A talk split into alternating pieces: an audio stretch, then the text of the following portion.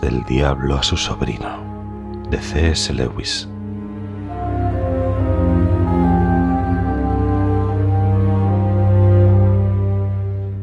Mi querido orugario.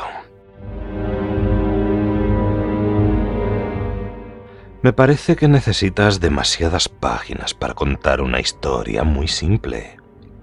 En resumidas cuentas, que has dejado que ese hombre se te escurra entre los dedos de la mano.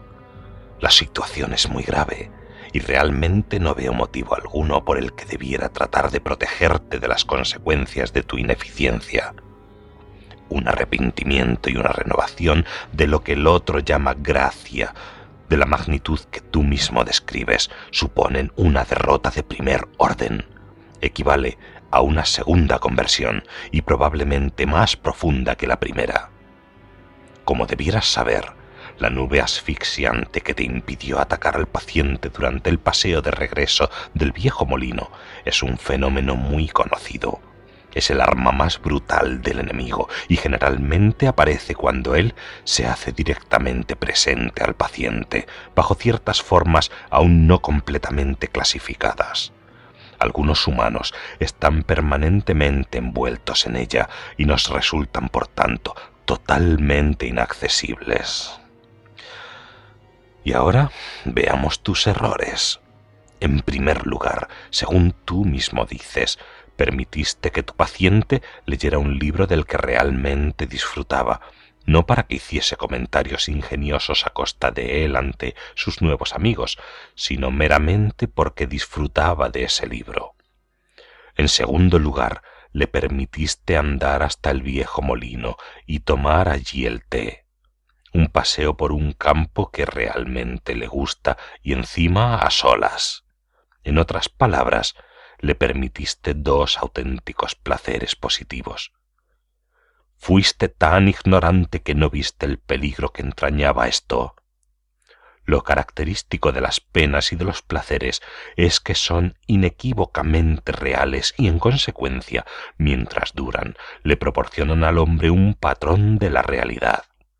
Así, si tratases de condenar a tu hombre por el método romántico, haciendo de él una especie de Child Harold o Werther, autocompadeciéndose de penas imaginarias, tratarías de protegerle a cualquier precio de cualquier dolor real, porque, naturalmente, cinco minutos de auténtico dolor de muelas revelarían la tontería que eran sus sufrimientos románticos y desenmascararían toda tu estratagema. Pero estabas intentando hacer que tu paciente se condenase por el mundo, esto es, haciéndole aceptar como placeres la vanidad, el ajetreo, la ironía y el tedio costoso. ¿Cómo puedes no haberte dado cuenta de que un placer real era lo último que debías permitirle? ¿No previste que, por contraste, acabaría con todos los oropeles que tan trabajosamente le has estado enseñando a apreciar? Y que el tipo de placer que le dieron el libro y el paseo es el más peligroso de todos, que le arrancaría la especie de costra que ha sido formando sobre su sensibilidad y le haría sentir que está regresando a su hogar, recobrándose a sí mismo? Como un paso previo para separarte del enemigo, querías apartarle de sí mismo y habías hecho algunos progresos en esa dirección. Ahora todo eso está perdido. Sé naturalmente que el enemigo también quiere apartar de sí mismos a los hombres, pero en otro sentido. Recuerda siempre que a él le gustan realmente esos gusanillos y que da un absurdo valor a la individualidad de cada uno de ellos. Cuando él habla de que pierdan su yo, se refiere tan solo a que abandonen el clamor de su propia voluntad. Una vez hecho esto, él les devuelve realmente toda su personalidad y pretende, me temo que sinceramente, que cuando sean completamente suyos, serán más ellos mismos que nunca.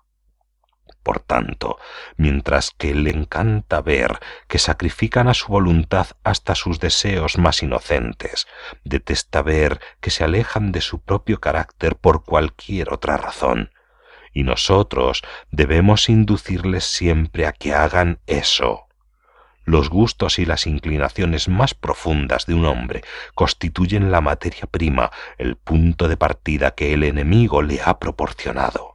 Alejar al hombre de ese punto de partida es siempre, pues, un tanto a nuestro favor.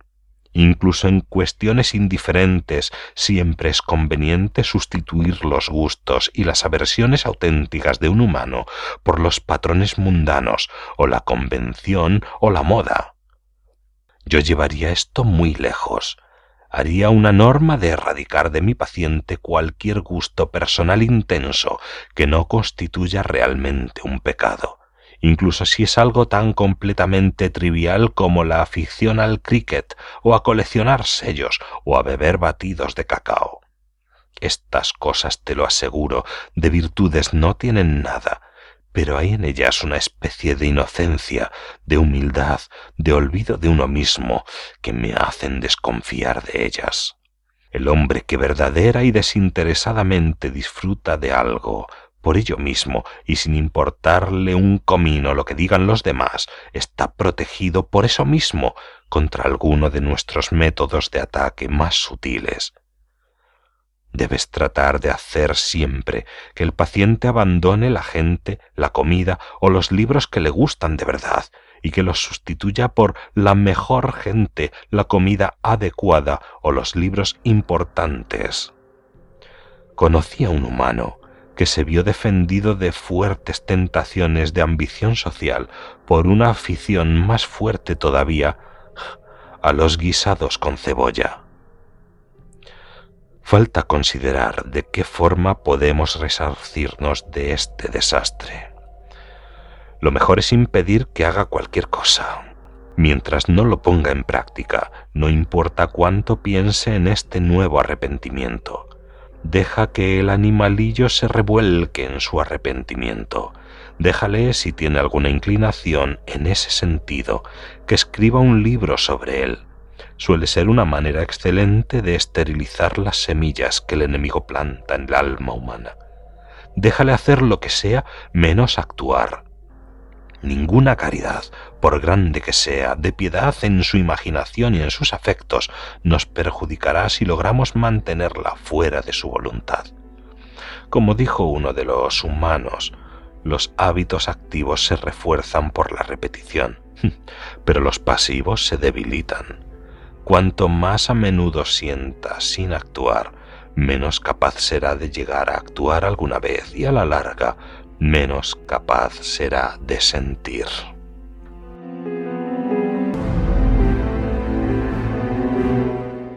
Tu cariñoso tío, Scrutopo.